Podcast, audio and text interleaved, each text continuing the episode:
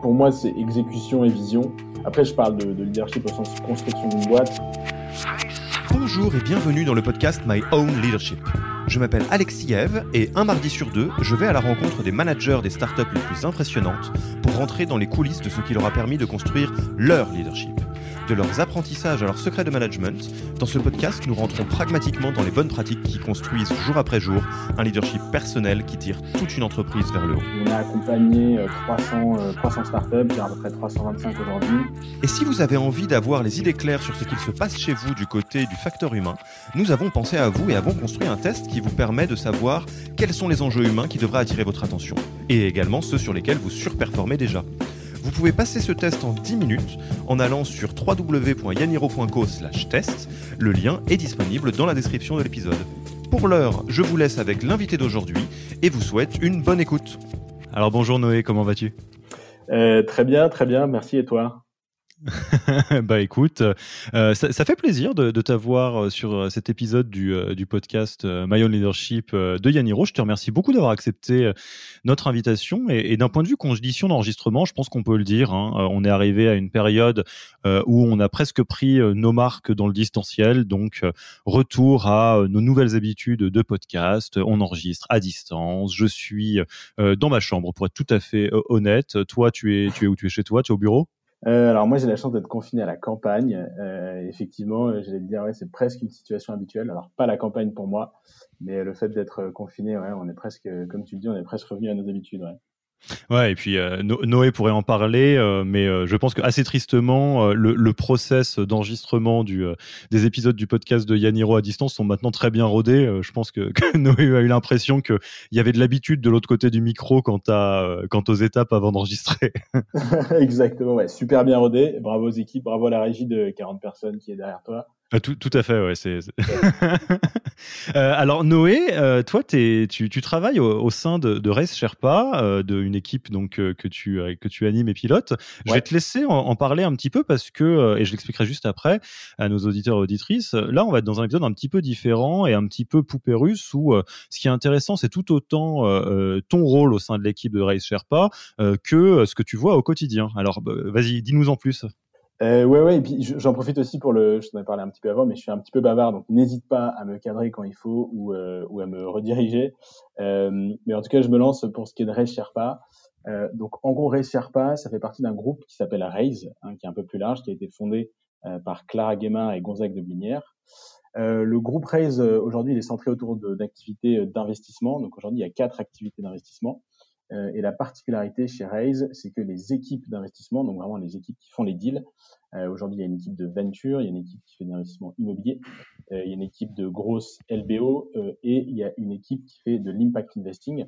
et eh bien toutes les équipes abandonnent 50% de ce qu'ils sont censés récupérer sur les plus-values quand ils, génèrent des, des, bons deals pour l'abandonner au profit d'une fondation qui s'appelle Raise Sherpa. Et donc ça c'est l'entité que je pilote et donc nous, aujourd'hui, Race Sherpa, on se définit comme un accélérateur philanthropique. Euh, Qu'est-ce que ça veut dire très concrètement? Ça veut dire qu'on propose des programmes d'accompagnement et de financement 100% gratuits euh, à destination donc d'entreprises, de jeunes entreprises, hein, des startups, euh, qui sont plutôt euh, positionnées en phase de post-amorçage. Et donc ça implique qu'on accompagne les boîtes du post-seed à la série B ou de plusieurs centaines de milliers d'euros de chiffre d'affaires jusqu'à plusieurs millions. Ouais, et, donc toi, euh, l'équipe que tu pilotes, vous êtes 8, c'est ça? Ouais, exactement. On est, on est 8. Euh, on est 8 et l'activité, elle est centrée autour de quatre grands piliers, ça je ne l'ai pas précisé. Euh, aujourd'hui, on fait du financement, donc on va faire essentiellement du non dilutif, donc on ne rentre pas au capital euh, sur des montants de, de, à peu près 100 000 à, à 500 000 euros. Euh, on va proposer de l'accompagnement sous forme de mentoring, et ça c'est un exercice que tu connais bien. Euh, donc soit ça va être du mentoring en one-to-one, soit ça va être du mentoring en one-to-many euh, en format workshop. Euh, on propose tout un réseau aussi pour accompagner nos boîtes sur du business avec des grands groupes, euh, pour aller lever des fonds avec des VC, euh, pour aller aussi chercher des relais auprès des banques. Puis on a toute une partie événementielle avec des événements thématiques qui regroupent plutôt format conférence qui regroupe une centaine de, à chaque fois de, personnes dans l'auditoire. On a des clubs d'entrepreneurs aussi, etc., etc. On fait plein plein de trucs sur ces quatre grands piliers. Et, alors pour avoir euh, eu le, grand grand plaisir de travailler avec plein de monde dans les équipes Race Sherpa, euh, c'est vraiment un bonheur. J'en profite pour faire un, petit coucou à euh, Laure, Ingrid, Sagar et, Violette. Hein, merci, on se sent vraiment très bien quand on travaille avec vous. Et je, n'ai pas rencontré les autres, mais je suis sûr que j'aurai autant de, de, bien à en dire. Peut-être pour donner une idée, au sein de Race Sherpa, depuis que toi, tu es, dedans, vous avez vu passer combien de boîtes dans les grandes lignes? Ouais, c'est un bon point, tu as raison, c'est vrai que j'en ai, même pas parlé. c'est vrai qu'on, en gros, on est opérationnel depuis 2015. on a accompagné 300, plus de 300 startups, je dirais à peu près 325 aujourd'hui. Donc, à la fois sur du financement et aussi sur tout ce qui est extra-financier, parce qu'on propose de l'accompagnement à des, à des boîtes qu'on n'a pas forcément financées. Euh, voilà, sur le financement, on, en a financé 76 pour être exact, euh, dont des euh, Mano Mano au tout début, Miro au tout début, Welcome to the Jungle, Phoenix, LNC, Legal Start, Chef Club, Teddy Bear, et j'en passe et j'en oublie plein. Hmm. Et, donc, alors, pourquoi je te pose la question? Parce que ça va être vraiment l'idée de cet épisode. Euh, on, a un peu brainstormé avec Noé et on s'est dit qu'il y avait euh, quelque chose qui était très intéressant. C'est que finalement, Noé et ses équipes, par euh, leur métier, vous avez vu passer plusieurs centaines de boîtes qui sont passées de l'étape quasiment caricature de, deux personnes dans un garage. Hein. Vous êtes en donc c'est post-site, donc c'est un petit peu plus tard que ça, mais, tout de même, jusqu'à des, des grosses envolées. Et on s'est s'était dit que c'était intéressant de refaire un peu le parcours de l'évolution euh, du, leadership euh, des entrepreneurs, même s'il n'y a pas de théories euh, qui sont toujours valables. Hein. C'est la bonne vieille histoire de la carte et du territoire. Le territoire, on le connaît pas, mais on, peut avoir des cartes pour essayer de le dessiner et de quelque part reprendre un peu étape par étape les, ce, qui, ce qui est censé arriver à des entrepreneurs quand les boîtes grossissent et quelque part comment ils sont censés se développer à la même vitesse que leur boîte. Et je pense qu'on ne manquera pas de faire de temps en temps le parallèle avec Race Sherpa, qui est en tant que tel une équipe, voire même d'autres expériences que tu as pu avoir. Mhm. Ouais, effectivement. Alors, c'est vrai que bon, nous, on est 8, hein, donc euh, le parallèle euh, se fera. Euh, alors, faudra prendre en compte que c'est il y a une petite différence en termes d'échelle de comparaison, ça c'est sûr. Mais mais oui, effectivement. Et puis d'ailleurs, par rapport à l'équipe, hein, tout à l'heure, tu tu, tu n'as pas mentionné parce que tu n'as pas rencontré Sarah et Maxime, et puis Anne-Sophie, bien sûr, avec qui je co-dirige la fondation. Euh, donc j'en profite pour tous les remercier, comme tu as mentionné l'équipe. Euh, mais on en revient à ta question. Euh, effectivement, alors il y, a pas mal d'éléments dans, dans, ce que tu évoques. c'est vrai que bon, je vais essayer d'y répondre en, en, ayant une, en adoptant un peu une vision macro et en me servant un peu des discussions et de ce que nous on a pu voir avec pas mal d'entrepreneurs maintenant.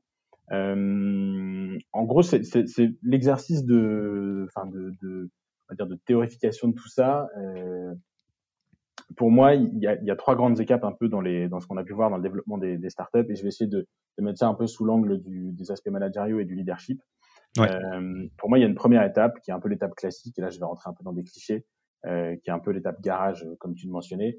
Euh, mais c'est euh, l'étape de validation des théories pour n'importe quel entrepreneur euh, où euh, il y a un, un, embryon ou un début d'équipe. On est généralement moins de 10 dans la boîte. On mange des, des pizzas le soir après le taf, on boit des bières.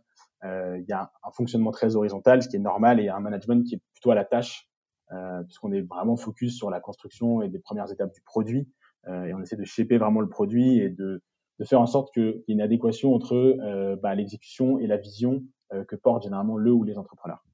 Alors attends, est-ce que, est que à ce stade, parce que moi je, je, suis un, gars hyper curieux, euh, est-ce que tu es à l'aise si je te pose plein de questions sur euh, les étapes les unes après les autres pour garder un peu de mystère sur l'évolution? Comme ça, on suit presque une saga avec les épisodes. ouais, si tu veux. Après, il faut prendre en compte que nous, c'est l'étape qu'on connaît le moins bien, dans le sens. Et bah du coup, c'est un épisode qu'on fera rapidement.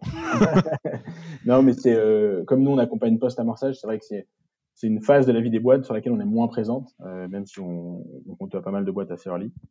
Mais je t'en prie, ouais, je t'en prie. Allez, donc en fait, donc cette fameuse étape garage, euh, finalement, si tu devais euh, souligner les, les, les, les, qualités clés euh, des leaders, des fondateurs, fondatrices, des, managers, enfin c'est un peu les mêmes, hein, mmh.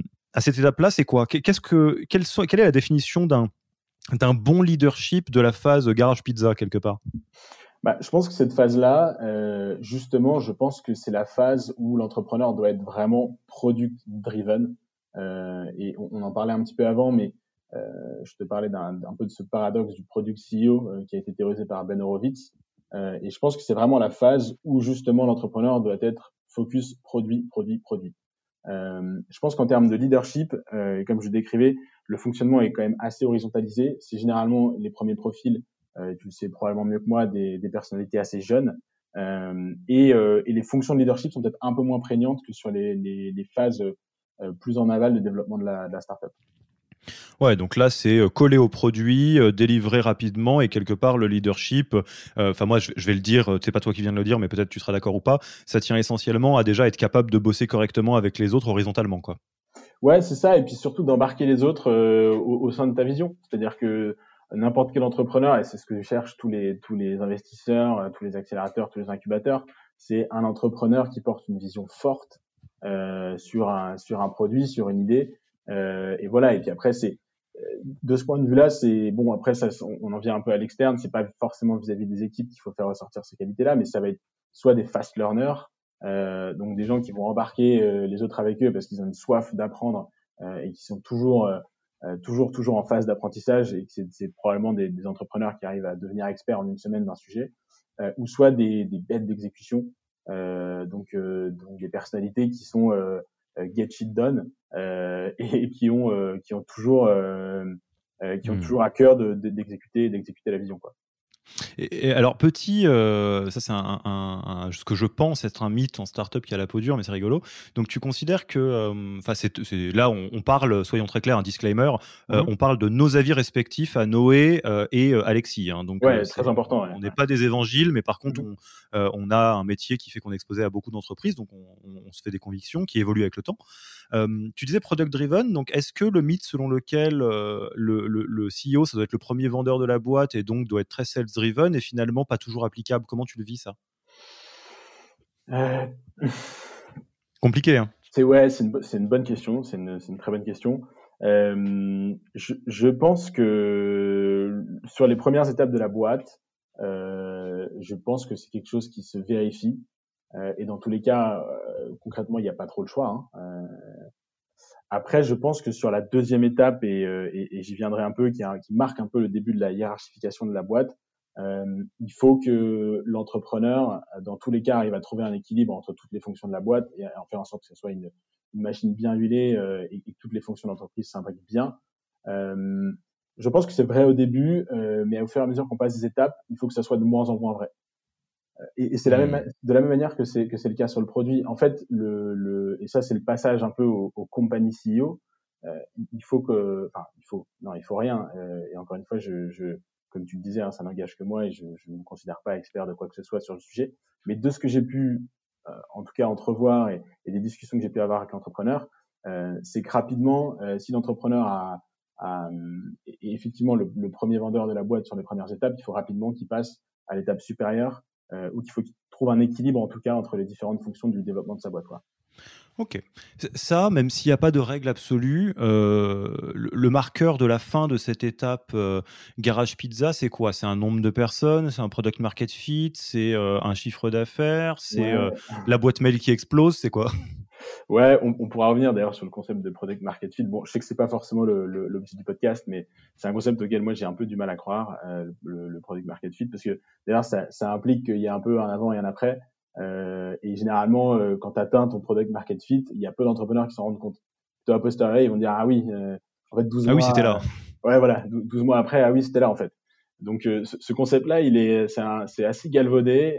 moi, j'y crois pas trop. et quand tu discutes avec quelques entrepreneurs, généralement, c'est quand même quelque chose dont ils se rendent compte a posteriori. Euh, et pour répondre à ta question, donc pour pas trop non plus euh, dériver, euh, ouais, moi j'aurais tendance à mettre un nombre de personnes parce que parce qu'il faut. Euh, après, je pense que euh, tu as l'aspect un peu quanti euh, qui est de se dire bon de 0 à 10, tu gardes un, un, mode de management très horizontal et puis un peu tout ce qu'on a décrit avec l'étape un peu garage. Euh, même si bon, j'aime pas trop dire ça. Euh, et, et, je pense que rapidement, dès que tu commences à dépasser les 20 personnes, euh, là, tu rentres dans une nouvelle phase.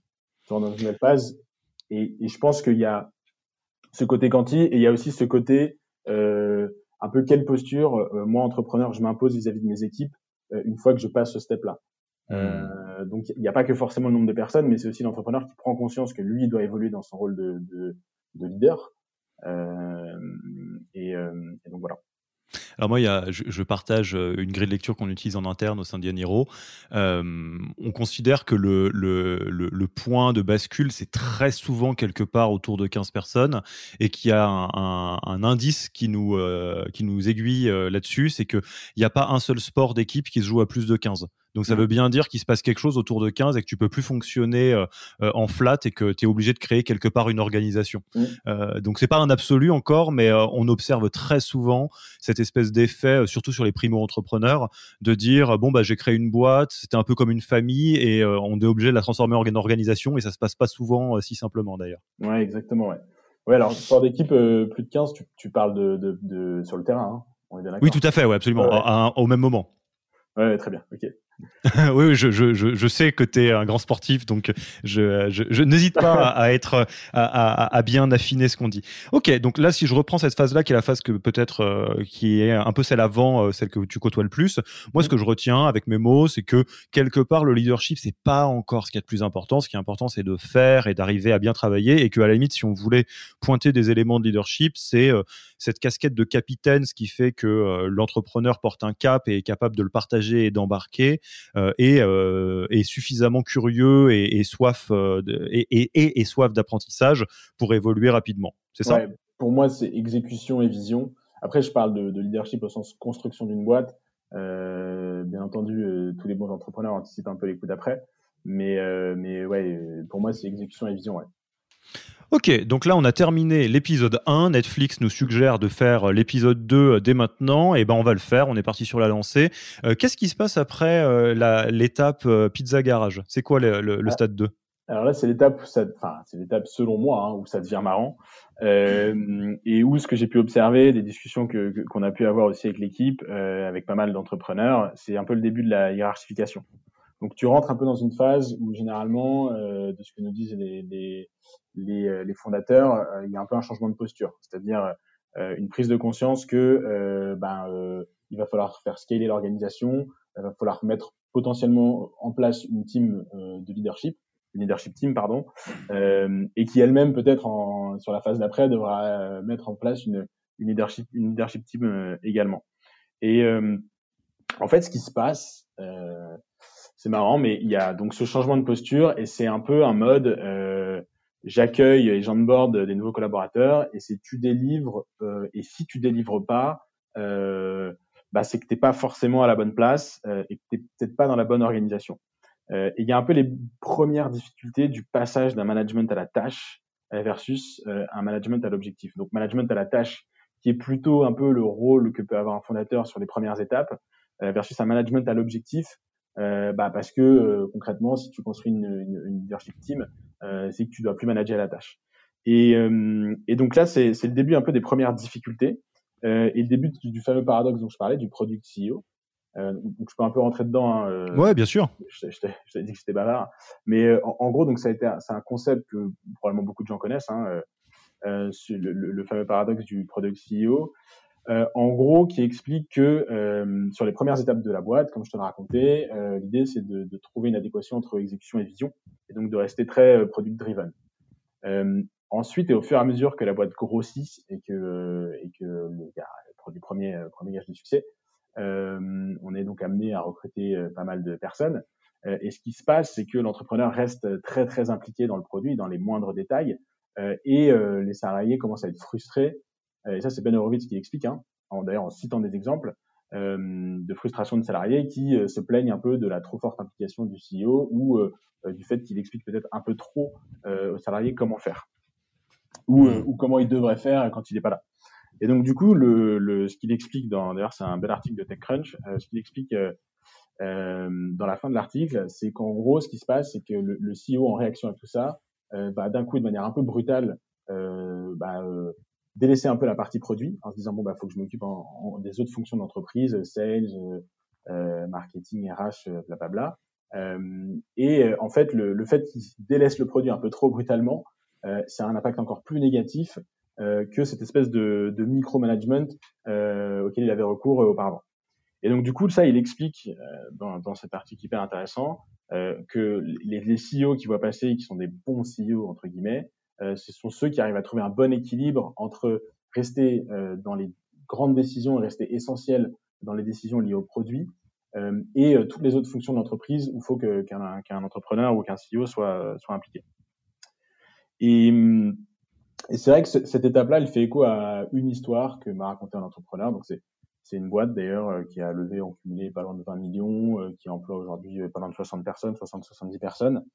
Et il m'expliquait que lui, quand il est passé un peu de cette phase 1 à cette phase 2, euh, je le citerai pas hein, euh, par respect, euh, et ben il, est, il a un peu et pour démontrer que c'est quand même d'une certaine complexité à gérer hein, pour un entrepreneur, il est passé du coup de ce mode de management très horizontal où il était très en mode terrain, proche des équipes, etc., etc. et il faut que j'arrête de dire etc., etc. Je pense. Hein. Donc euh, très proche des équipes en mode terrain et, euh, et d'un coup il s'est dit bon euh, l'organisation commence à se développer, je commence à structurer des équipes, il faut peut-être que je me détache un peu du terrain. Et une, des décisions qu'il a prises c'est donc de, de, de, se prendre un bureau seul, voilà comme beaucoup de beaucoup de CEO, beaucoup de dirigeants. et les équipes ont commencé à, me prouver qu'il avait changé de posture, à lui dire ouais t'as changé tu t'éloignes un peu des équipes, euh, tu es moins proche du terrain, euh, etc.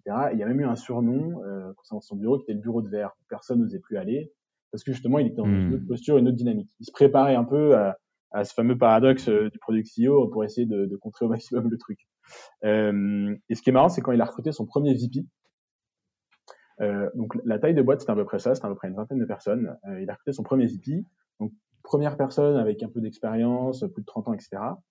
Euh, le, mec est arrivé et en gros, euh, bah, lui il rentrait dans le bureau, euh, il posait des questions, il allait le voir, il demandait des trucs, il validait des trucs, un peu tous les jours. Et les gens autour disaient ah ouais, tu vas dans son bureau, mais attends, nous on n'y va plus, machin. Et puis il disait non mais faut arrêter, les gars, le bureau il est ouvert, il n'a pas changé. Vous voulez rentrer dans son bureau, vous rentrez, vous voulez demander un truc, vous lui demandez ce qu'il fait ce week-end, vous lui demandez. Voilà quoi. Et ça a un peu cassé cette dynamique qui avait pas mal frustré d'ailleurs l'entrepreneur quand, quand il m'en parlait. En tout cas, il avait l'air assez frustré. Euh, et c'est assez marrant euh, à raconter, et c'est de voir que euh, c'est hyper complexe, c'est hyper difficile euh, quand un entrepreneur est en train de construire sa boîte et ses équipes, de passer d'une étape à l'autre.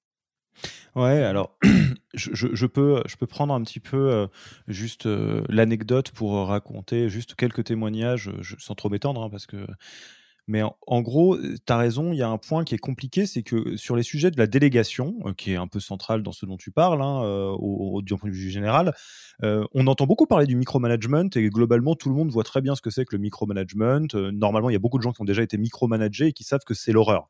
Et le micromanagement, on sait le décrire assez simplement. C'est quand quelqu'un te dit non seulement ce que tu dois faire, mais en plus comment tu dois le faire. Et que, en gros, on est en train de regarder les virgules de tes mails, et tu te dis, mais t'as pas autre chose à faire. Quoi. Et en fait, ce que beaucoup d'entrepreneurs ne voient pas, et il y a, y a, des profils qui sont particulièrement euh, sensibles à ça, c'est des profils qui sont euh, qui se pensent très bons pour laisser de l'autonomie aux gens, c'est qu'à l'autre bout du spectre, il y a le non-management, c'est-à-dire euh, l'autonomie et la liberté totale laissée aux équipes, qui est l'équivalent de jeter quelqu'un de dans la piscine en disant tu te débrouilles, on se retrouve à la deadline, et si c'est bien, c'est bien, si c'est pas bien, c'est pas bien.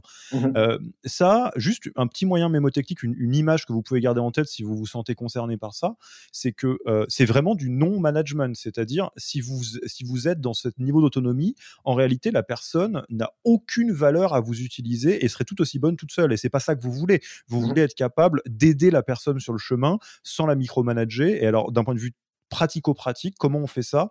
Euh, Il y a pas mal de, littérature et de, bonnes pratiques sur le sujet de témoignage d'entrepreneurs. C'est ni plus ni moins que d'assurer sur les projets qu'il y a des points d'étape, en fait, de pouvoir échanger avec la personne, pas pour le contrôler, mais pour pouvoir euh, partager votre, euh, votre connaissance d'homme ou de femme du terrain que vous étiez avant. Je sais pas ce que tu en penses de ça.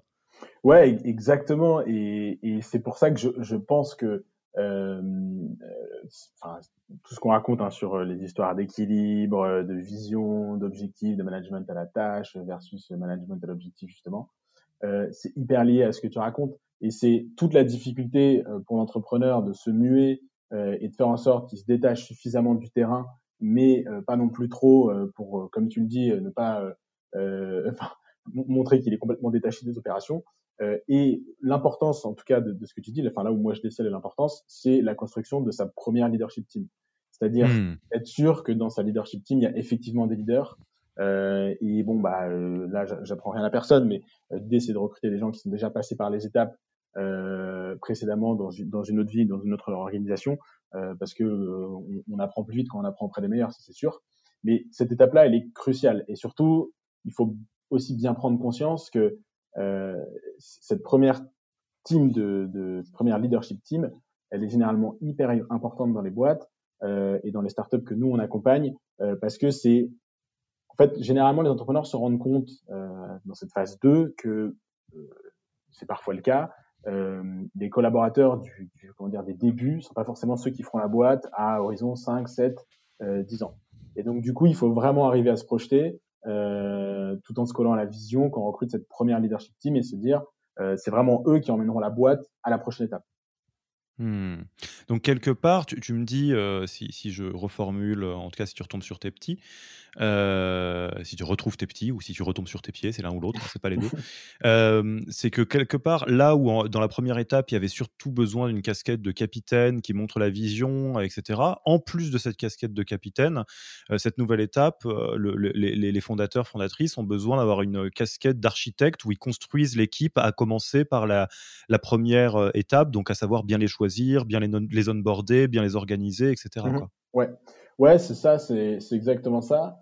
Et moi, d'ailleurs, je, je, je, me permets de faire une petite digression, mais euh, il y a un, euh, une chose que j'ai remarqué ou une petite problématique, c'est justement d'opposer un peu le, le, alors je vais expliquer tout ça, hein, mais euh, d'opposer un peu la construction d'équipe en funnel. On parle beaucoup de funnel dans le langage de startup euh, au cycle, qui est pour moi un peu plus vertueux euh, dans la, dans la construction des équipes.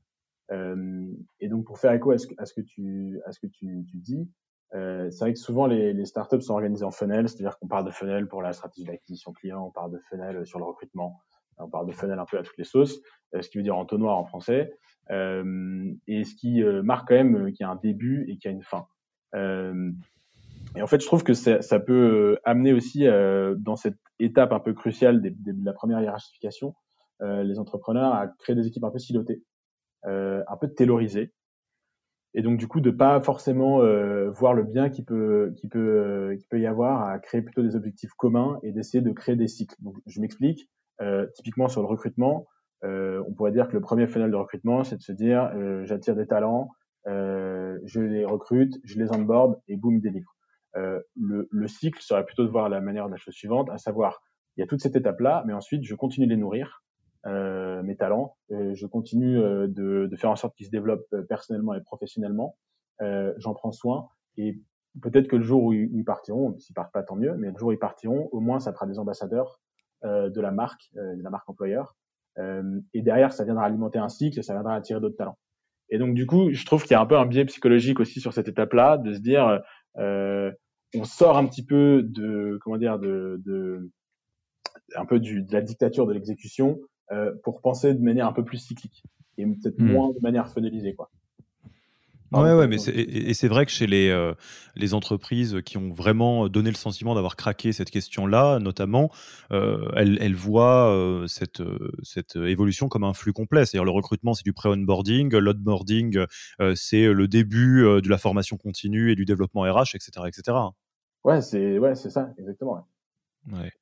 Bon, donc, donc là, en fait, je caricature à très très gros traits, mais en plus de, sa, de euh, du côté euh, très vision et puis de continuer à bien s'entendre avec tout le monde, euh, autant que possible, on attend là du CEO qui passe beaucoup de temps à, à, à, recruter, à commencer par les meilleurs et sans relâche d'arriver à déléguer au bon niveau tout en n'étant pas complètement absent.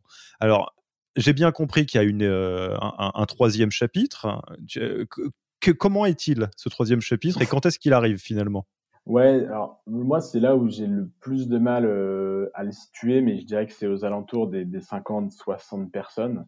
Euh, mais en, fait, ça va être le moment où ta leadership team euh, que toi tu as conçu en tant qu'entrepreneur. Et encore une fois, hein, tout ce que je raconte, c'est basé sur de l'empirique hein, et, et, des conversations que nous on peut avoir et de ce qu'on peut voir en termes de retour d'expérience. Euh, donc c'est le moment où, où, où, la leadership team de l'entrepreneur construit elle-même sa propre leadership team. Euh, et, et, en plus, c'est là qu'on voit toute la difficulté de, de monter une boîte, euh, c'est que ça, bah, il a fallu l'anticiper euh, à l'étape 2. Quoi. Donc c'est-à-dire, à l'étape 2, il faut déjà se projeter en disant, OK, euh, le VP que je vais recruter sur telle fonction, il faudra qu'il soit suffisamment câblée, qu'il a peut-être suffisamment bien faite pour se projeter sur la construction de sa prochaine équipe à lui, quoi. Hmm. Donc, donc voilà, première difficulté sur cette étape-là. Et là, j'ai l'impression que euh, les, il y a un peu une prise de conscience de l'entrepreneur. Alors, d'une part, euh, une prise de conscience sur cette étape-là que tôt ou tard, en fait, euh, l'entreprise va devenir, comment dire, un peu trop grande pour lui. et donc, il y a beaucoup d'entrepreneurs qui se rendent compte que fondateur ne veut pas forcément dire manager. Ouais, tout à fait. Et, et, ça, c'est un point important et c'est souvent des choses qu'on nous fait remonter. Euh, et j'ai l'impression qu'il y a c'est là que se met en place une vraie stratégie RH. Alors, comme dans toutes les entreprises, tout vient trop tard. Hein. C'est-à-dire que ça vient quand les, quand les problèmes sont là. Enfin, comme, comme notre entreprise, dans toutes les startups en tout cas, euh, et qu'il y a un peu une prise de conscience qu'il faut peut-être recentrer la, la, stratégie RH autour de l'individu, euh, autour de la rétention des talents, euh, autour du, du bien-être individuel, du développement personnel et, et, professionnel de ses équipes.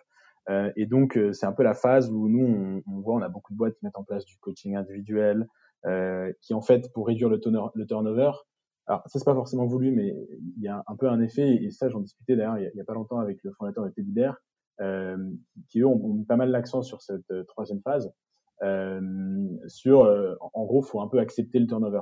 Faut accepter qu'en fait, le turnover euh, dans les équipes, c'est un, un, succès, c'est une, une victoire, en fait, parce que ça veut dire qu'on vient chasser des talents, donc qui sont bons, et du coup, ça implique que une fois que tu as accepté le turnover, euh, tes talents, il faut les nourrir parce que c'est un peu ce que je disais sur la partie euh, cycle. Euh, c'est que plus tu vas les nourrir, plus tu vas les, les développer, euh, plus ils vont être bons et plus ils sont peut-être susceptibles de partir ailleurs. Mais euh, en tout cas, ils garderont une expérience euh, incroyable en tête de leurs années chez toi, enfin chez l'entrepreneur. et du coup, c'est ce qui fait que ça peut entraîner un peu une dynamique positive, quoi. Hmm. Et finalement, finalement, euh, tu te rends compte que euh, bah, c'est à ce moment-là euh, que tu prends conscience de tous ces aspects-là, et c'est à ce moment-là que tu crées un peu de rétention, tu vois. Donc c'est très paradoxal. Hmm. Et, tu disais que c'est à ce moment-là que, que l'entrepreneur peut souvent se rendre compte de sa propre date de péremption, entre guillemets, ou en tout cas de son propre cycle. Euh, tu peux nous en dire un petit peu plus? Parce que ça, je pense que c'est quelque chose. Euh, on, on, aurait pu faire euh, un épisode entier sur le sujet qui est extrêmement tabou hein, dans le milieu entrepreneurial. Alors que, et moi non plus, je ne vais citer aucune personne. tu as raison, vers 50, 100 personnes. moi, je ne compte pas les discussions que j'ai eues là-dessus en coaching et mes, mes collègues coach de également, hein, de personnes qui disent, j'ose pas le dire parce que j'avais fait tout ça pour ça, mais en fait, je sais pas si j'ai très envie d'être patron d'une boîte de 100 personnes, quoi. Ouais, exactement, ouais.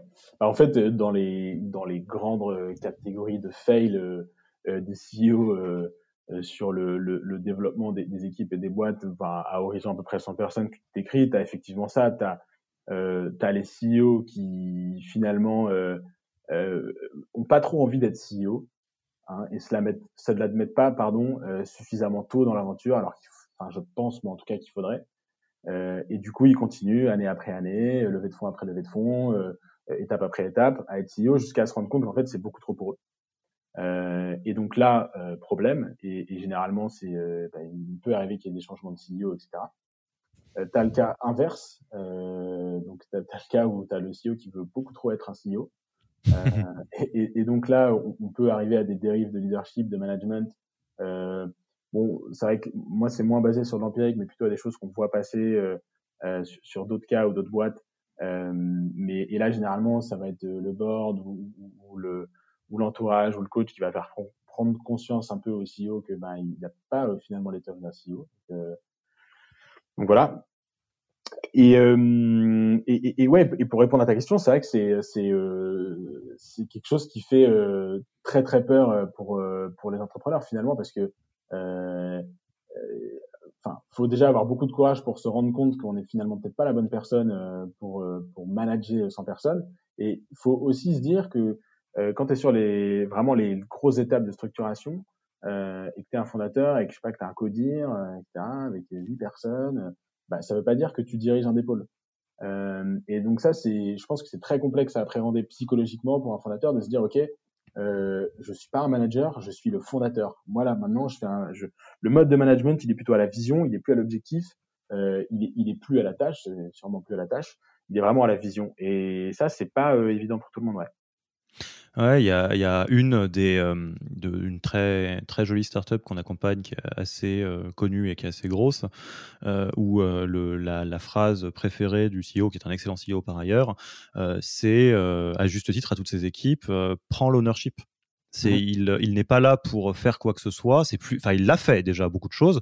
Euh, il est là pour trouver des personnes qui, qui, ont vraiment un incroyable talent, pas comme dans la France un incroyable talent, mais pour pour de vrai, euh, et euh, leur permettre de prendre confiance dans le pilotage de cette partie de l'entreprise et, de leur donner les moyens de la réussite. Donc, et ça, c'est un, c'est un job à part entière qui est, qui est difficile, hein, mais qui est antinaturel pour des gens qui étaient couteau suisse au démarrage. Ouais, ouais, exactement. Ouais. Et bah écoute, ça c'est pas mal. Donc c'est quoi les, compétences euh, ou, les, les, qualités clés euh, d'un leader euh, à cette étape-là qu'on n'aurait pas dit On va pas se paraphraser, mais est-ce qu'il y a d'autres éléments comme au démarrage il faut apprendre vite À cette étape-là, est-ce qu'il y a d'autres choses qui sont particulièrement cruciales? Bah, de ce que je vois, encore une fois, c'est, c'est pas des, choses qui viennent de moi, mais là, le, le, généralement, on se retrouve face à des fondateurs qui sont fédérateurs, euh, intégrateurs. Euh, et donc, quand je parlais de, de machines bien huilées tout à l'heure, c'est euh, un peu les qualités clés euh, que vont avoir les, fondateurs à cette étape-là. Après, faut, faut aussi dire que bon, nous, on est surtout entre les deux, donc c'est vrai que des boîtes de plus de 100 personnes, on en côtoie. Euh, mais, euh, mais c'est vrai que là, c'est, euh, on rentre plutôt dans une logique de, pas de grand groupe, hein, mais de, en tout cas de grosses PME. Et, et, et, alors, peut-être peut pour terminer en recentrant sur ton job de, je sais pas comment tu te décrirais d'ailleurs, leader, manager, chef d'équipe, responsable. Enfin, je pense que tu laisses, tu choisiras le, le, choix de mots qui te plaît le plus. Ouais. moi, si je suis un peu la logique qu'on vient de se donner, vous, vous êtes dans une équipe qui est dans la phase euh, euh pizza garage. Euh, et, et, ma question, c'est un peu toi, comment tu vis ça? Comment tu te théorises de toi à toi? Et est-ce que des fois, tu es tenté de faire des trucs qui sont finalement euh, des, des, choses euh, qui, qui, sont que, que tu pourrais faire à l'étape d'après, mais qui n'ont rien à faire à l'étape dans laquelle tu es? Euh, ouais, alors complètement. Alors déjà pour pour répondre à la premier aspect de la question, euh, c'est vrai que moi j'aime pas trop les titres. Donc euh, donc bon, aujourd'hui, le, le, titre que j'ai, c'est, c'est co-directeur. Euh, mais euh, nous, on aime bien de manière, euh, enfin très inclusive, euh, mettre un peu tout le monde au même niveau et impliquer tout le monde dans les décisions. Donc, il n'y a pas vraiment de hiérarchie très structurée dans l'équipe. Pour l'instant, on coche la case horizontale que tu m'as donnée à l'étape 1, donc check. Exactement, check. Après, bon, comme tu t'en doutes, hein, on n'est pas, on n'a pas un fonctionnement d'une startup, même si on s'en rapproche. Et, et, et, bien entendu, on, on comment dire, on n'a pas accueillir ou à, ou à, intégrer un grand nombre de personnes en très très peu de temps euh, pour faire développer l'activité. Euh, et puis on reste, c'est une fonction, enfin, une activité associative. Hein, donc euh, donc c'est vrai que c'est, il y a pas mal quand même de différences. Mais c'est vrai que moi j'essaie beaucoup de me nourrir et de m'inspirer de ce que font les entrepreneurs. Euh, donc tant dans la mise en place d'une culture de, d'entreprise, euh, culture de travail, euh, et aussi sur la partie vision. Donc de proposer une vision et d'essayer de manager l'équipe à la vision, à l'objectif et d'être beaucoup moins présent sur le management à la tâche. Euh, donc voilà, et c'est vrai que moi, il y a une des choses qu'on a pu mettre en place dans l'équipe avec Anne-Sophie, euh, sans qui je ferais rien d'ailleurs, euh, c'est euh, essayer de faire prendre conscience que ce qui est crucial pour notre métier, c'est l'apprentissage. Euh, et euh, d'essayer de, de, faire, de sublimer en fait chaque membre de l'équipe autour de ces notions d'apprentissage. Mmh.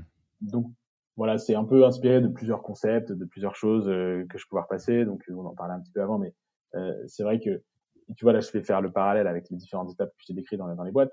Euh, moi, il y a un concept que je trouve très inspirant, c'est le concept de classe inversée ou de, de flip classroom, euh, en fait, qui, qui, implique en deux mots, hein, mais qu'aujourd'hui, on inverse un peu la manière dont sont euh, euh, diffusées l'information et les et comment dire les leçons dans les dans les classes d'école plutôt collège lycée euh, c'est-à-dire un, un, pardon, un professeur, j'allais dire non, alors un professeur euh, qui donne une leçon un peu en, en, en mode cours magistral euh, face à une classe d'élèves de 20-30 personnes euh, qui sont complètement passifs, euh, et pour plutôt passer à un fonctionnement inversé où le cours va être plutôt dédié sur le temps individuel de l'élève. donc, il va prendre le temps lui d'apprendre son cours et la phase en classe va être une phase active où il y aura des petits travaux de groupe, des débats, euh, euh, ou parfois des, même des travaux individuels. Et le professeur va plutôt avoir un rôle de guide euh, pour aider les élèves de manière un peu plus individuelle, ce qui permet eux de, enfin en tout cas pour les élèves, de, de, de pouvoir progresser sur des éléments en termes d'organisation, de réflexion, de créativité. Et c'est un peu ce qu'on voit dans la phase 3, euh, je trouve, à savoir euh, maintenant, je, en termes de ressources humaines, en tout cas en termes RH, management, euh, j'essaie de plus me focaliser sur l'anticipation des besoins euh, des individus au sein des équipes, euh, de leur permettre de pouvoir euh, se développer, d'apprendre des choses, de se former correctement. et parfois, il y, a, y, a, pas mal de surprises. et ça, je trouve que c'est un, quelque chose qui m'inspire beaucoup. Donc nous, dans l'équipe, en fait, ce qu'on a fait, c'est qu'on s'est dit comment on peut faire pour créer un cadre d'apprentissage qui soit un peu assimilé sous forme de process. Euh, bon, je sais pas si je vais trop loin, tu me dis. Hein, non, non, non, vas-y. Alors moi, j'ai hâte de voir comment vous faites la classe inversée euh, chez, chez Race Sherpa. Ouais, alors comme vous, comme on n'est pas dans une école, c'est peut-être un peu éloigné du concept de classe inversée, mais en fait, ce qu'on fait, c'est que, euh, en gros, face à n'importe quel contenu euh, qui peut être apparenté euh, à de l'apprentissage, on essaye de mettre en place euh, une action, un process et du questionnement. Ça veut dire quoi? Ça veut dire que euh, très concrètement, euh, dans l'équipe, et, et, moi le premier, j'essaye de, de, lire un maximum de choses, euh, de documenter, de synthétiser, d'écrire sur un espace partagé. Donc on utilise un outil qui s'appelle Notion. dès que je suis confronté à un apprentissage, je prends cette habitude-là de lire, documenter, synthétiser, écrire. Hmm. Ensuite, euh, l'idée c'est de transformer ça en process et donc de se dire comment je fais pour que cette activité elle soit complètement intégrée à mon métier euh, et que ça devienne plus un luxe de me dire euh, bon, bah en fait, euh, la phase d'apprentissage, c'est pas partie de mon métier, c'est on top. Ce qui est un peu, d'ailleurs, la, formation, je trouve, dans la culture franco-française est un peu connotée comme ça. C'est-à-dire, euh, tu vois, souvent, on prend deux jours pour aller se former sur un sujet. Euh, voilà. Moi, ce que j'essaye de faire, enfin, ce qu'on essaie de faire avec l'équipe, c'est plutôt de se dire comment est-ce qu'on intègre ça dans notre day-to-day. Donc, c'est de quantifier un espace d'apprentissage. Aujourd'hui, ce qu'on fait, c'est de se dire, bah, il y a quatre heures par semaine qui sont dédiées à ça. Chacun s'organise comme il veut, individuellement un peu comme euh, tu vois la classe inversée euh, quand tu dois être sur ta leçon. Tu t'organises comme tu veux, mais il faut que dans la semaine, tu aies dédié 4 heures à un apprentissage qui soit hmm. personnel ou en tout cas à la limite entre le personnel et le pro, mais qui, en tout cas qui t'apprenne des choses. Donc le quantifier et se forcer ensuite à le restituer. Donc nous pour le restituer, on utilise une, une, app qui s'appelle Cappuccino. Euh, c'est une espèce d'app euh, qui, qui, transforme euh, un petit discours que tu fais sur ton téléphone en, trois minutes, un voice message, en une espèce de petit podcast avec une petite musique euh, sympa. Et tu as accès à un groupe fermé sur l'application qui tu peux diffuser ça. Et donc du coup, on met en place ça pour que ça devienne vraiment un process au sein des équipes, parce que bah, c'est la pyramide du, du learning, c'est un concept hyper connu, mais quand tu restitues aux autres, quand tu mets en application tout de suite un, un concept que tu as appris, t'en retiens euh, plus de 80%, euh, tandis que tu vois le format court magistral, il y a pas mal d'études qui ont démontré que finalement, euh, quand tu étais dans ce format-là, tu retenais simplement que 5% de, de l'information. Donc il y a aussi pas mal de, tu vois, je dérive un peu, mais il y a aussi pas mal de sujets abordés sur notre système derrière éducatif, etc. c'est pas le sujet. Ouais, non, vas-y, vas-y. Euh, non, et, et, la dernière étape, c'est euh, le questionnement. C'est en gros euh, de se poser la question qu'est-ce que j'ai appris aujourd'hui? euh, est-ce que, ok, euh, j'ai appris ça, mais qu'est-ce que j'en pense? Euh, Est-ce que je, peux développer un esprit critique dessus? Est-ce que euh, voilà, est-ce que est-ce que j'ai suffisamment bien euh, creusé? Et, donc du coup ça recrée un cycle avec euh, l'étape tu vois 1 qui est l'étape d'action. Et donc du coup voilà, c'est un peu une, une dynamique qu'on essaye de mettre en place dans l'équipe et, et, pourquoi et je finirai par ça? bon, je passe le côté avec toutes les études, les influences, machin, je pourrais citer plein de sources. Mais euh, euh, en gros, euh, c'est surtout de se, de se, dire que je pense aujourd'hui, ça c'est un papier du, du, du World Economic Forum, euh, bon, je, je, passe le côté, euh, la plupart des compétences vont évoluer, euh, machin, le digital, tous, ces, tous ces concepts très galvaudés. Mais surtout de se dire, je pense que le apprendre et développer des stratégies d'apprentissage, et c'est d'ailleurs énoncé dans le papier du, du, du World Economic Forum, ça va être une des compétences clés euh, pour les futurs managers et pour les, les futurs cadres euh, du monde du travail dans les, dans les deux à cinq ans à venir. Donc, mmh. on essaye de, de un peu d'avoir cette dynamique dans l'équipe. Ouais, bah écoute, moi je, vais euh, euh, atterrir avec toi sur un, point que je trouve très important, parce que je, souscris, mais alors à 200% à ce que tu viens de dire. Et, ce que je rajouterais, euh, qui, est peut-être quelque chose sur lequel certaines personnes ont, des questions, ou peut-être des fois même une forme de culpabilité ou de gêne, c'est que l'apprentissage, ce n'est pas que euh, lire des livres. Tu vois, je pense qu'il y a des gens qui, pour plein de raisons, parce qu'ils sont dyslexiques ou autres, euh, ont des difficultés à lire et se disent, bah du coup, l'apprentissage, c'est pas pour moi, et quelque part se remettre dans un schéma scolaire. Et euh, soyons très clairs, hein, l'objectif numéro un de ce qu'on est en train de faire, ce podcast, c'est de de coupler deux canaux auxquels on pense pas beaucoup dans une logique d'amélioration continue. Les deux canaux auxquels on pense pas tant que ça, mais qui sont pour moi de la formation et de la, et de la formation en continu, c'est un, l'audio. Moi, je, je, je, suis un boulimique de podcasts, d'audio-livres, et euh, c'est beaucoup plus agréable et naturel pour moi que euh, de la lecture dans certains cas, parce que ça s'insère mieux dans ma vie, euh, et je pense que pour certaines personnes, ça sera pas le cas, mais peu importe, en tout cas, l'idée, c'est de trouver quelque chose qui vous convienne. Et mmh. deux, ce qu'on est en train de faire, c'est ni plus ni moins euh, d'échanger avec euh, Noé euh, que j'ai rencontré il y a pas très longtemps pour lui poser les questions de bah, est-ce que Noé tu peux consolider un aspect de connaissance que tu as pour me le partager, ce qui est bénéfique pour Noé et pour moi parce que Noé ça l'oblige comme tu l'as dit à, consolider des choses qu'il connaît déjà bien et moi ça me fait apprendre des choses et en plus on a appuyé sur le bouton record ce qui fait qu'on vous le partage à tous. Donc tout ça pour dire que effectivement l'apprentissage est clé probablement et, et soyez créatif dans la manière d'apprendre parce qu'il y a beaucoup de choses qui existent maintenant. Mmh. Ouais, exact. Et, puis surtout, c'est un vrai fouillis maintenant. Donc, c'est euh, hyper compliqué. Ça va être un des enjeux de pouvoir. Euh, euh il y a pas d'idée de boîte là-dessus, à mon avis, à avoir, mais de pouvoir se repérer dans tout l'espace d'apprentissage qui est disponible. Et tu as raison, c'est pas que lire. Hein. J'ai oublié plein de, plein de sources d'apprentissage, euh, comme ce qu'on est en train de faire là, comme tu l'as dit. Tout à fait. Bon, Ouais, pardon, non, mais je. je hum, euh, bah, pardon, je voulais pas te couper, vas-y, je t'en prie. Vas-y, vas-y. Non, mais je. Non, mais j'allais dire, je pensais à un parallèle qu'on a un peu abordé avant le début de ce podcast, mais que j'ai pas trop évoqué sur les, les trois différentes étapes. Euh, c'est un peu l'aspect du coach euh, vis-à-vis des entrepreneurs. Et euh, j'ai oublié ça ça vient de me revenir. Euh, puis je pourrais peut-être même faire un petit parallèle avec le, le sport de haut niveau, puisque je, je suis un peu concerné là-dessus. Mais c'est vrai qu'il y a beaucoup d'entrepreneurs qui nous ont fait part de un sujet qui peut parfois paraître un peu tabou, euh, à savoir euh, euh, le sujet d'avoir un, un, vrai coach ou en tout cas un mentor tout au long de l'aventure de, de, de, la vie de la boîte, donc plutôt sur les phases 2 et 3, hein, on va dire, quand on commence un peu à, à scaler, comme on dit.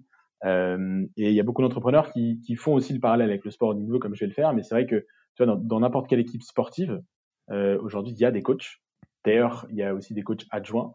Euh, et généralement, c'est pour faire la balance entre un coach qui va avoir des vraies qualités de leadership, de meneur d'homme, euh, et parfois un coach adjoint qui va être euh, plus technique, qui va avoir plus d'habilité technique ou tactique, et, et vice versa. Et, et, donc du coup, ce parallèle-là, je l'ai pas trop fait, mais c'est vrai que c'est un des éléments essentiels. C'est très tôt dans la vie de la boîte, parce que comme les sportifs, les entrepreneurs sont très sujets au comment dire j'allais dire des maladies mentales, non, mais ils sont très, euh, très sujets à. Non, ils sont, fragilisés, hein, parce que c'est très dur, c'est de la haute performance, hein, globalement. Oui, exactement. Euh, et je pense que ça, c'est bénéfique, c'est plus développé dans les, dans les, plus développé, pardon, dans les, tu vois, dans les, dans les cultures anglo-saxonnes, mais c'est vrai que chez nous, euh, ça reste encore assez peu, je trouve, utilisé. Ouais, bah, je, suis obligé de, de, de rebondir là-dessus parce que c'est quand même notre métier au quotidien. Mais euh, oui, je, je, je, vais évidemment prêcher pour la jolie paroisse qu'on a créée, euh, mes associés et moi, avec Yaniro. Enfin, en tout cas, on, on fait de notre mieux. Euh, pour dire deux, choses. Euh, c'est que, un, euh, oui, évidemment que tout le monde a besoin de. Vous, vous êtes des sportifs de haut niveau, que vous en rendiez compte ou pas, chers entrepreneurs, et c'est une évidence que d'avoir quelqu'un qui est à la fois là pour vous aider à faire de l'introspection et vous botter le derrière pour que vous alliez à l'entraînement et, et, et, regarder ce que vous êtes en train de faire quand vous avez tout le nez, dans, le nez trop le nez dans le guidon, c'est hyper important. Et que déjà, on parle de, de coach, enfin notre métier, mais c'est valable aussi pour un board, les structures d'accompagnement, enfin globalement avoir de l'accompagnement, c'est très important. Euh, et, d'autre part, que, euh, comment dire, globalement, je vais le dire comme ça, c'est un peu anxiogène, mais c'est la réalité. D'un point de vue facteur humain, tout ce qui peut se passer mal en startup va se passer mal à un moment ou à un autre. C'est juste comme ça parce que c'est très difficile, euh, mais c'est pas très grave parce que faut juste l'aborder sereinement en se disant euh, euh il peut pas faire beau tous les jours, euh, ça peut pas être que mer d'huile, faut juste se préparer et puis on va on va braver euh, les différents remous sur la sur sur la mer tranquillement. Mais pour ça, il n'y a pas vraiment d'intérêt d'y aller tout seul quoi. C'est c'est pas c'est un peu contre-productif. Hein. Mmh ouais complètement complètement. Bon bah, sur, sur ce, je te propose de passer tranquillement à, la fin de l'interview. Là, je pense qu'on a fait un bon cycle sur euh, les trois épisodes de la vie euh, d'un leader en, en, startup et effectivement euh, version Noé et Alexis. Et, mais en tout cas, on, voit passer pas mal d'histoires et c'est ce qu'on se disait avec Noé, c'est que même si on n'a aucune prétention de théoriser les choses parce qu'on n'est on n'est pas chercheur ou, ou écrivain, on voit quand même qu'il y a beaucoup de choses qui se passent assez souvent de la même manière. Hein. Mmh donc peut-être pour arriver à la fin de cette interview, déjà quelqu'un qui a envie de prendre contact avec toi sur Race Sherpa ou sur euh, toi-même, euh, c'est quoi la meilleure manière de, te contacter? Euh, moi, clairement, c'est par mail. donc, mon mail, il est, il est sur mon profil LinkedIn. Hein. D'ailleurs, il faut absolument m'envoyer un mail et ne pas me, contacter via LinkedIn. donc, c'est noé.gersanois.rage.co. et donc, aucun problème pour le, pour le diffuser, Alexis. On le mettra dans le lien de la description.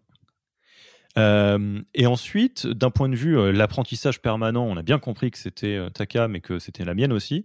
c'est quoi le livre, podcast, blog, enfin ressource que tu recommanderais aux personnes qui nous écoutent, qui souhaiteraient continuer vraiment à, travailler leur leadership personnel? J'imagine il y en a beaucoup, mais peut-être un en ce moment qui te parle. Ouais, bah, il y en a un en ce moment, alors c'est pas Accès Leadership, mais c'est le, livre, j'ai oublié l'auteur, c'est un ancien journaliste euh, et, euh, et, homme d'affaires, donc euh, plutôt orienté Wall Street, qui a écrit sur Jack Ma et l'aventure d'Alibaba. Donc c'est de House Jack Ma Built. Euh, J'essaierai de retrouver le nom de l'auteur. Et alors, en deux mots, pourquoi euh, En fait, c'est une super histoire à raconter sur euh, bah, l'aventure Alibaba et surtout qui explique, qui met bien l'accent au début sur d'où vient Jack Ma. parce qu'en fait, moi, je connaissais pas l'histoire de Jack Ma typiquement. en fait, il avait monté une boîte avant de monter Alibaba. Euh, il venait d'un milieu très modeste, il était prof, en fait, prof d'anglais. Euh, et en fait, c'est un, un, gentil rappel que, euh, bah, en fait, tous les tous les trésors sont effectivement cachés. Et je sais pas, moi, c'est un truc qui j'ai adoré ce bouquin et, et qui a pas mal fait écho parce que ça met notamment l'accent sur les sur la vision très forte que portait Jack Ma et, et cette capacité qu'il avait à embarquer des gens euh, limite en one shot comme ça quoi. Hmm. Ok, très clair. Et enfin, tu le sais, euh, on considère que la meilleure manière d'apprendre, c'est euh, euh, d'échanger avec, avec ses pairs. En tout cas, c'est une très bonne manière d'apprendre. Mmh Et moi, je te donne notre petit tip, ce qu'on a dans le podcast Yaniro. on contacte des gens qu'on trouve très inspirants et très impressionnants. Et après, on leur demande qui est-ce qu'eux trouvent impressionnant ou inspirant. Et ça nous permet de jamais être en manque de, de, de super personnes pour ce podcast. Et du coup, qui est-ce que tu aimerais qu'on invite pour prendre le micro à ta place dans un futur épisode? Ouais, alors déjà très euh, flatté de, de faire partie de, de, de vos panels que tu décris. Euh, bah alors, euh, à défaut de citer Anne-Sophie, euh, qui est ma binôme sur Echarpa, il y a deux entrepreneurs que j'ai en tête. Euh, c'est le premier, c'est Quentin Guilluy, qui est le fondateur d'Anjaro, qui a beaucoup de choses à dire qui lui, tu vois, sur ses méthodes d'apprentissage, d'ailleurs, se pose beaucoup de questions et, et, euh, et d'ailleurs couche sur le, papier pas mal d'idées et pas mal de, de, choses auxquelles il a été confronté. Donc, je pense que ça peut être un super speaker. Et le deuxième, qui est euh, euh, probablement l'entrepreneur que parmi les entrepreneurs que j'admire le plus, c'est Gauthier Machelon, donc qui est le euh, l'ex-fondateur de Multiposting, de Work4 et qui a remonté ensuite trois boîtes en France et qui continue de gérer ces trois boîtes. voilà, parce que lui, en termes d'aventure humaine et et de, de, comment dire, de diversité de, de situations euh, euh, qu'il a pu, auxquelles il a pu être confronté, c'est, euh, je pense que c'est une mine d'or. Quoi. Eh ben, on, on, va voir si ils ont l'envie et le temps de passer dans le podcast. Mais en tout cas, on les, on les accueillera avec plaisir. Et c'est quoi les questions que tu as envie que je leur pose? Alors, euh, pour Quentin, en fait, on a une petite ligue, je sais pas si tu connais MPG ou Mon Petit Gazon. Non, non, je ne connais pas. Ah, c'est un jeu de football virtuel. Euh, donc, on a une petite ligue avec quelques startups, dont Quentin. donc, j'allais lancer un petit pic euh, en lui demandant quand est-ce qu'il allait se bouger côté stratégie footballistique virtuelle. je lui passerai la, question, promis. S'il passe, je te promets que je passe la question. Et puis Gauthier, t'as qu'à lui demander s'il en a pas marre de, de, de, rien faire avec ses trois boîtes en même temps. Voilà de travailler moins avec trois boîtes que certaines personnes avec un job de salarié, c'est ça? Ouais, c'est ça, quoi. Voilà, là, ok. je, ne sais pas comment il fait, mais c'est, euh, en tout cas, voilà, c'est euh, chapeau, quoi. Message reçu, euh, le, les, questions clés seront, seront passées. Écoute Noé, je te, je te remercie beaucoup pour c'était un, super moment en ta compagnie. C'était un plaisir d'échanger de, sur ce sujet et de prendre de l'altitude ensemble sur ces sujets de, du, leadership en startup. bah moi, il me reste qu'à te, te dire à, très vite et puis bah à bientôt. Ouais, ben, grand merci encore une fois de, de m'avoir invité. Euh, effectivement, c'était passionnant, donc euh, merci beaucoup. Et encore une fois, je salue euh, toute l'équipe et puis tous les entrepreneurs auxquels je pense beaucoup en ce moment. Ouais, allez, à la prochaine. Salut. Merci d'avoir écouté cet épisode. S'il vous a plu et que vous ne voulez rater aucun nouvel épisode, abonnez-vous à la newsletter en allant sur le site www.yaniro.co. Et à dans deux semaines pour le prochain épisode.